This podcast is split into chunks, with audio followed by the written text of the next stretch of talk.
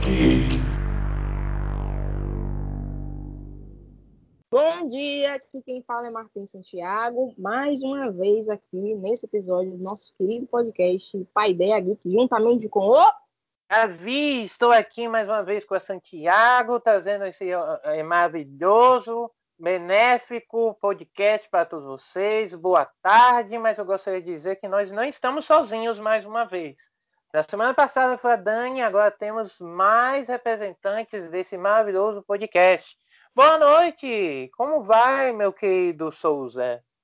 Boa noite a todos e todas. Sou Fábio Souza, sou um aprendiz de cientista e gosto muito de história e muita ciência. Todos e todas e todes. Bom breakdown para todo mundo. Meu nome é Viena. Eu sou uma cientista em formação e estou feliz em estar aqui participando desse podcast. Maravilha! Então, todos que estão nos ouvindo, temos aí novos, novas pessoas, novas pessoas lindas no nosso podcast. Mais uma vez, por favor, se vocês estiverem ouvindo a gente de madrugada, tomem cuidado para vocês não ficarem com insônia. Não é isso, Santiago? Exatamente, principalmente porque vocês sabem que aqui no nosso podcast tudo que a gente fala rende. Então, talvez a gente proporcione uma madrugada insônia para você. Por isso, a gente recomenda não ouça todo o nosso podcast, ou sei lá, até 15 minutos deles de madrugada. Talvez você fique sem sono.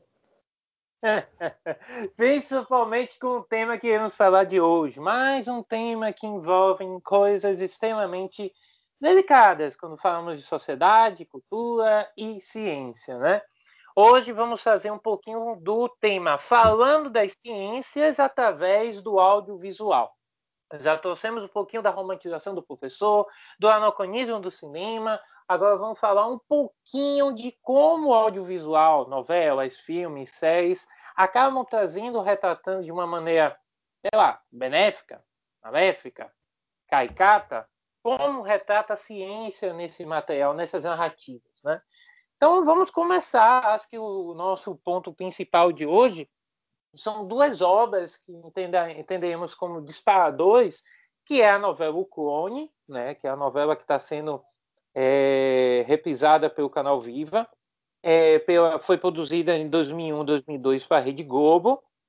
E o grande plot que iremos seguir aqui é a questão do cientista Albieri, é, que acaba né, introduzindo em segredo nos ovos colhidos do seu, é, seu sobrinho né, morto, é, acaba colocando na, no corpo de uma mulher, né, no caso denominada deusa, que na verdade serviu apenas como uma mãe de aluguel Falcone do Lucas, né, que é o protagonista é, da série, que é o protagonista da, da novela. E aí a história toda se baseia em torno disso, se baseia de como é, esse clone, essa clonagem, como o uso do corpo da deusa, o uso de, é, dela, da, é, principalmente do, da falta de respeito, a falta de empatia perante a ela, frente a um pensamento que, vamos lá, mesquinho do Albieri, que é considerado como cientistas. Vamos entender como o Cone trabalha um pouquinho sobre isso. E além disso, qual é a outra obra que vamos falar também hoje? A outra obra que a gente vai falar é A Vida Imortal de Henrietta Lacks, né, que é uma obra produzida pela HBO. Ela é mais recente, de 2017. E, ao contrário do clone, ela trata, na verdade, de uma história real, né, a história de Henrietta Lacks, que foi uma mulher negra, pobre, que em 1951 ela morreu de um tumor maligno no colo do útero. E sem que ela soubesse, pedaços desse, desse tumor foram removidos e usados em estudos médicos e que pavimentaram uma indústria bilionária de pesquisa. Então, o tema que, que é recorrente aqui, tanto no clone quanto em se tratando da vida da Henrietta Lacks, é justamente sobre o uso dos corpos, que nos dois casos são de mulheres negras, para o benefício né, da ciência, né, dos estudos científicos e também para ganho de lucros é, pela indústria. Então, o, que o nosso tema recorrente é justamente isso. Então, vamos começar com nossos queridos participantes de hoje. Souza, que é que vocês têm a me dizer, né, primeiro você, sobre a questão de como o audiovisual né, retrata né, essas realidades, retratam, é, moldam nossa percepção sobre o mundo, principalmente quando lidamos com questões científicas dentro dessas narrativas, né, das novelas, dos filmes. Qual é o seu ponto de vista sobre isso? É, Davi, é uma questão complicada de se discutir, porque a, o, a mídia, de forma geral, principalmente através dos meios de comunicações audiovisuais, traz uma visão estereótipa da, do cientista, né? O cientista branco, é, normalmente europeu, que usa óculos, é, sem vida social, e hoje tem a, a, a, ciência em si é formada por um, um, diversos cientistas, independentes de vários gêneros, de, ra, de, raças diferentes. Então, isso é muito complicado quando traz um filme com essa visão desse, desse cientista solitário, egoísta, põe como um pedestal e também a, acaba a, a sociedade tendo uma visão deturpada do que é um cientista, do, do que é fazer ciência, entende? É, e, essa, e essa ciência, né? É essa ciência que é retratada nela, por vezes no cinema, é tratada de uma maneira que, até de certa forma, infantil, né? A gente retrata os cientistas até de uma maneira infantilizada na forma, nas atitudes, nas ações, né? É, os cientistas seguem prognósticos, parâmetros, né? Isso. E o, é, e o fato de que eles sempre a grande maioria das obras eles tomarem atitudes erradas, né, ações erradas, né, é, é, é curioso se, se voltarmos a todo o rigor dentro do ambiente da ciência, né? Mas, Davi, mas esses conteúdos audiovisuais ele tem um papel também de divulgação científica, né? Que a gente pode discutir um pouco sobre isso. Então, você retratar ah. um cientista na televisão, na, num filme ou, ou, tal, mas trazer elementos, por, por, como trouxe essa novela, a questão da clonagem humana. Você põe a, a, a população, a sociedade em discussão, mas, no entanto, o diretor, o, o papel desse filme não pode trazer essa visão de que a ciência é imediata, entende? A clonagem é algo fácil de se fazer e não tem nenhum pressuposto social, o impacto social que aquilo tem que trazer. Por exemplo, a clonagem ela utilizou uma mulher negra como como portadora daquele embrião. Entende? Será por quê? Será que foi à toa a escolha de uma mulher negra? O que, qual o significado histórico tem sobre isso, entendeu? Em relação a isso, é, eu, por isso que é, eu acho que é importante a gente pontuar por que, que a gente está usando novela, né? Normalmente, para quem está acompanhando o nosso podcast, sabe muito bem que a gente é muito mais voltado a filmes e séries. E aí, quando a gente coloca uma novela, é porque a gente entende que no contexto brasileiro, a novela tem um impacto muito grande sobre a opinião né, das pessoas e também sobre o que é construído no imaginário dela. Então, quando o Fábio coloca isso, a novela, por, por ser uma obra de bastante impacto e relevância dentro do nosso contexto, talvez em outros, mas focando no nosso contexto, ela ajuda a, a, a construir né, certas visões e a pavimentar certas discussões. E aí a questão é, tá, mas com que responsabilidade essas discussões estão sendo conduzidas? É, mas é, e, e, como elas estão sendo conduzidas, mas principalmente a questão que não é aleatório, né? Essas escolhas dentro dessas obras, como no caso agora que estamos falando da novela, não é aleatório. A escolha da, da deusa, que é uma mulher negra, de, uma, de um grupo é, de condições financeiras minoritárias dentro dali do, do espectro da novela, daquele momento ali, não é uma escolha aleatória. É, e, e, e, isso é algo que é recorrente. É que você e, da, e Davi, e Davi, e nada da ciência a gente é aleatório, né? Sempre na, na ciência não existe uma ciência neutra, uma ciência pura. Essa, a ciência que temos é uma ciência moldada por tanto por características emotivas, ou seja, de paixão, eu gosto daquilo, eu tenho interesse de investigar aquilo, aquilo é importante, então tem uma, um, um caráter mais individual, ou seja, mais de emoção, mas também ela é influenciada por questões políticas, sociais e o período que aquele estudo, aquele experimento está sendo desenvolvido. Mas qual é o impacto de produzir um clone vai trazer para a sociedade? Entende? Essa é a discussão que a gente tem que ter antes de pensar em um experimento desse tipo. E outra situação que, que Albieri traz, que você falou, Fábio, é que perceba que ele faz o clone por um interesse dele, né? É, se, se clone não é da sua época, né, uma novela de 2001, por favor, procure no Google, porque é uma trama muito interessante. A gente só deu um, um resuminho aqui, mas, por favor, assista, quem tá aí, por favor. É, é que o Albieri, ele faz isso, né, ele envolve-se na clonagem por uma, por uma questão bastante pessoal, né?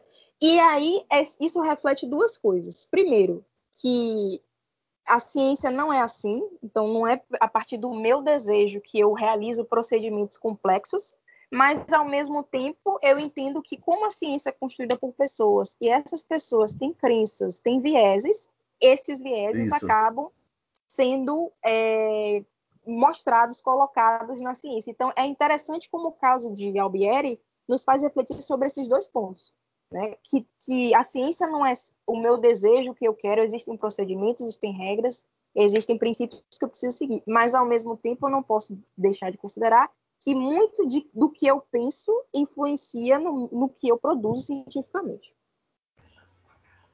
Algo interessante de ser abordado é que, como vocês trouxeram, né, essas duas obras é, tem de comum em que o, a, a, mulher, né, ela tá, principalmente a mulher negra, você vê os estratos, né, ser mulher, ser negra, tá em um, uma condição social não não favorável.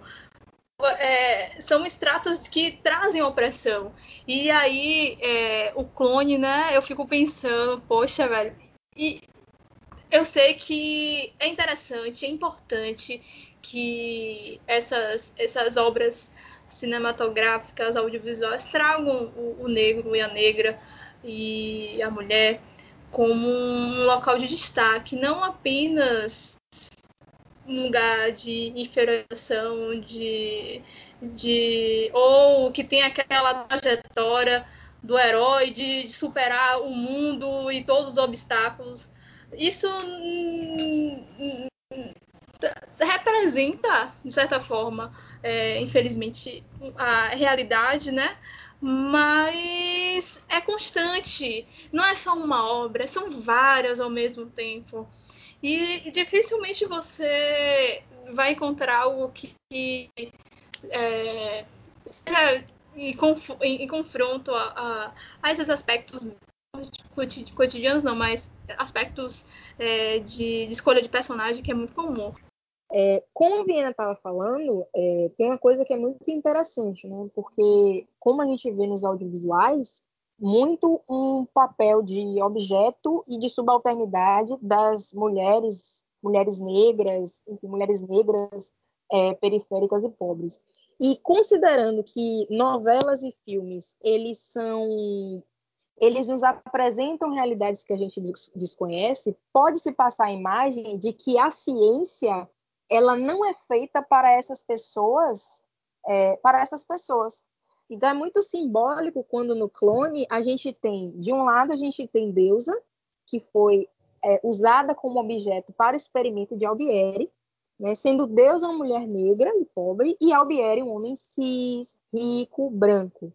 Então isso pode reforçar no imaginário que o cientista ele não pode ser uma mulher, uma mulher negra, uma mulher trans, travesti, né? que ele vai sempre ser aquele sujeito que está ali sempre representado no audiovisual. Então, aí a gente começa a falar da questão de representatividade, né? Como a novela constrói esse imaginário, como a novela ela molda a nossa percepção da realidade, ela pode fazer com que pessoas achem que não possam ocupar certos locais na sociedade. E aí acontece uma retroalimentação, porque se essas pessoas que poderiam adicionar novas percepções, né, novas críticas e reflexões na ciência, elas não se acham capazes de ocupar aquele lugar, a ciência ela se mantém né, sendo feita por pessoas muito mais é, parecidas no sentido de privilégios e do local que ocupa na sociedade e é, tendo um viés muito homogêneo. É, é Santiago, um exemplo claro, é, não no meio audiovisual, mas trazendo um pouco para a nossa realidade. Hoje, se você perguntar um, no, em nosso meio aqui no Brasil, a gente ainda tem uma visão que o Brasil não tem ciência de qualidade, não tem cientista de fato, porque a gente pensa que a ciência é uma ciência especificamente norte-americana, por causa de Hollywood, que traz isso muito claro nos seus filmes. Então a gente pensa que a ciência está muito distante da gente. E não sabemos que um pode ter um, um nosso, um nosso vizinho pode ser um cientista. Entende? Por essa visão mesmo que a gente pensa que sempre o cientista é aquele homem branco, é, normalmente europeu ou norte-americano, é, de uma certa idade, que usa óculos, muito inteligente, que pode resolver qualquer problema da sociedade.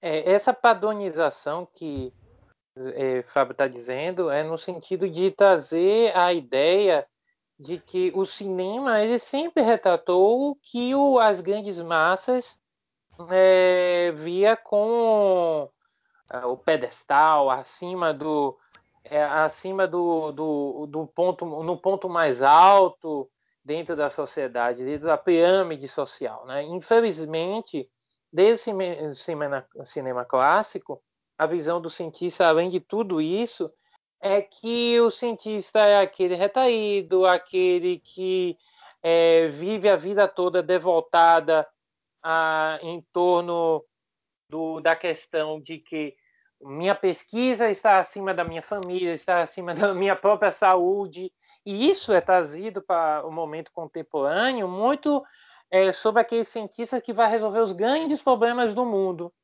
Só que é muito, é muito chato, e aí eu estava falando um pouquinho mais, uma opinião mais forte minha, é muito chato quando você quer trazer isso para os seus estudantes, um filme ou uma novela que sempre retrata o cientista da mesma forma. Aí depois a gente vai reclamar porque o Brasil é o país que, que tem uma diminuição nos últimos anos no âmbito da, da ciência, do interesse das crianças no âmbito da ciência, porque a conotação, a visão que as crianças, que os jovens têm é, sobre principalmente as ciências da natureza, né, que é o que mais retratado é nas obras, ela é vista dessa maneira cristalizada, algo que já está lá cristalizado na mente das pessoas. A imagem de Einstein colocando a lingona para fora, com aquele cabelo, com o jaleco, é algo que está cristalizado na mente das pessoas.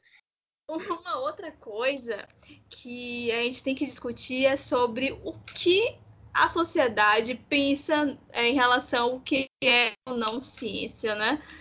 Boa, é, Davi, é, Davi ele pontuou sobre, ele pontuou nas brechas né, sobre isso, porque se você for buscar ficção científica, algo ou ficção científica mais assim, surreal, né? Tudo bem. Agora sobre de que forma a ciência ela, ela é tratada no, na, nesses conteúdos audiovisuais, geralmente tem um conteúdo mais genético, de biotecnologia, é, e a sociedade muita gente esquece ou às vezes nem sabe que existe a ciência política, existe a ciência social, existe a ciência humana. E aí eu me lembrei de um evento que eu participei e uh, eu era avaliadora e eu fui ver uh, as, o que a, a, as pessoas estavam reclamando, né?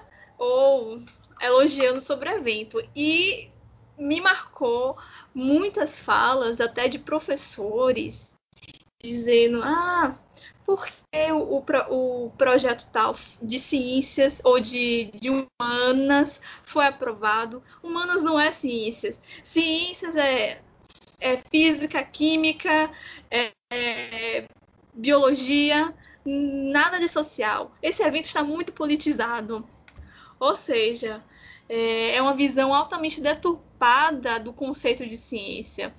E salientando como os meus colegas trouxeram, em relação a, a, a esse, essa, esse entendimento né, de que o, a ciência é um, é um fast food, entre aspas, é um fast, fast science.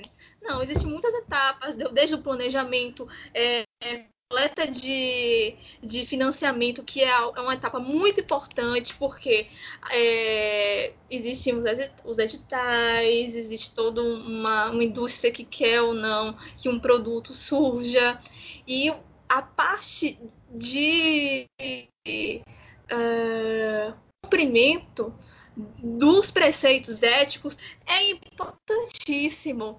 Tanto que aí é que há a falha do, das fake news, né? De ah, vacina, vacina tem um, um, chip, ah, vacina vai matar todo mundo, ah, vacina é, vai trazer autismo. Gente, olha, tem um, um, um, investimento enorme em relação a isso. Tem uh, antigamente, ali na, durante a Segunda Guerra Mundial, né, o, é, os preceitos éticos não eram muito bem é, valorizados. Ah, e com aquele boom que aconteceu, aquele problema enorme que aconteceu na Segunda Guerra Mundial, né, dos testes, da matança que teve nos campos de concentração e tudo mais, né? É, houve um fortalecimento do, dos preceitos éticos. Hum, hum, é, a ciência também ela tem um grande problema a, a, tentar ultrapassar, que são as fake news. E, e confrontar fake news e, e confrontar o conhecimento científico, colocar, balizar. Primeiro, balizar já é uma coisa assim ridícula, né? Mas constantemente a gente tem que tem que buscar reprovação, tanta fake news ridícula, a, a, a ciência tem que provar sempre. E outra coisa também que a, as pessoas têm um, um, conhecimento de que a ciência não falha, a ciência falha, mas existe muitas etapas para que ela não fale. E, e, e é como qualquer coisa, ela vai mudar com o tempo tudo que nós construímos segue em etapas, né? E aí, antes de passar para Santiago, que ela está se coçando, que eu tô, não estou a vendo, mas eu tenho certeza que ela deve estar se coçando para falar alguma coisa. Mas eu vou só pontuar uma coisa dos dois para passar a palavra para Santiago. A, a, o, o Fábio trouxe a questão do, do entretenimento e a Viena trouxe a questão da, dos preceitos éticos. As duas coisas elas não se batem tá? Porque quando você traz isso para o audiovisual, a questão que, é de que a ciência segue parâmetros, aquilo não vai agradar o público, a plateia. A plateia, gente, quer algo, quer algo explosivo, a, a, a plateia ela não quer algo que siga preceitos, porque se seguir preceitos, ela deixa de ser entretenimento. Infelizmente, gente, o cinema hoje na contemporaneidade e o audiovisual, ele tem que agradar o público. Acho que sempre foi isso, né, de certa forma, mas hoje ainda mais, porque a questão do dinheiro que envolve essas produções é ainda maior. Então, a, os preceitos éticos, eles não partem de, eles não seguem, na verdade, o pilar dessas produções. O mais interessante para elas é que esses preceitos não sejam respeitados. O grande problema, que eu acho que eu já deixando uma ponta aí para Santiago, talvez, é que quando não se seguem esses preceitos, se vem junto com isso um pacote de preconceitos, um pacote de estereótipos, um pacote de desrespeitos contra movimentos, contra grupo, grupos, contra corpos, contra identidades. E é esse esse desrespeito é o que a gente presenciou nas duas obras que estamos falando aqui e outros exemplos que a ciência acaba fluindo dentro dessas produções. Não é, Santiago? você me deu um gancho maravilhoso, porque Ah, estou aqui me coçando de fato para falar sobre isso. Que a gente vê muito no audiovisual a questão da intransigência e da irresponsabilidade do cientista sendo justificado para o bem maior. Então, o que a gente não entende é que, tipo assim, ah, gente, mas isso não é verdade, isso não é o que acontece. Nós temos procedimentos rigorosos. Sim, gente, a gente tem. Mas isso é passado, as pessoas entendem isso? Ou as pessoas entendem que qualquer coisa que a ciência fizer vai ser justificada se levar ao bem-estar social né, das pessoas? E aí a gente começa a pensar, já puxando para a Henrietta, né, que isso, essa visão de que está tudo bem, não tem problema, vai ser para o bem, acaba por abrir né, dar brechas para que a ciência seja completamente é, abusiva, que a ciência utilize e abuse dos corpos para seu bel prazer e que não é. Né, e aí a gente acaba é, é, barrando né, com princípios éticos que é preciso ser seguido na ciência, né? que é um desses procedimentos rigorosos estão associados com as questões éticas. Então, não é simplesmente vou fazer, vai acontecer, vou usar essas pessoas, existe toda uma questão ética que precisa ser é, levada em consideração. E aí, quando a gente gosta daquela visão da, do cientista irresponsável intransigente, não é só aquela visão, talvez não permeie só quando a gente assiste o filme, mas também se mantenha com a gente quando a gente vai lidar com o cientista ou quando a gente vai pensar em ciência, da gente pensar que a irresponsabilidade e a intransigência, se justificadas, elas são favoráveis e são benéficas. E outra coisa que eu estava pensando no que a Viana estava falando é que é, sobre essa visão da ciência, né? Que o fato de as representações do audiovisual não serem muito diferentes, né? não destoarem em relação à raça, a gênero, a orientação sexual, é que demonstra a visão que as pessoas que escrevem esses audiovisuais têm dos cientistas. Então, se essas pessoas têm essa visão, né, elas ajudam a consolidar quando elas produzem audiovisuais com essa visão. Daí a importância de termos pessoas diversas por trás das escritas desse audiovisual. E já mudando de assunto, já pegando outra, outro gancho de Viena, é que Porque a gostamos- ciência. Oi? Porque gostamos de ter ganchos. Exatamente, porque a gente é isso, né, Capitão Gancho? É que. é que Viena falou da questão de como. Tipo assim, é, Viena colocou duas posições, duas visões que se tem da ciência e que elas é, se chocam. Uma de que a ciência é salvadora e a outra de que a ciência é maquiavélica. Isso eu acho muito interessante, porque essa visão é bastante seletiva. Porque a ciência é salvadora quando vai nos trazer a vacina para um vírus que está assolando o mundo. Mas ela é maquiavélica né, quando diz que um determinado medicamento ele não é eficaz para tratar desta doença que nos assola. Então, é aquela coisa, a ciência nos salva, mas a ciência é má. Então, eu fico, eu fico pensando e refletindo sobre como as pessoas elas conseguem ter visões tão divergentes né, da ciência. Né? Elas criticam a ciência, desconfiam da ciência, mas ao mesmo tempo esperam dela a salvação, a salvação imediata.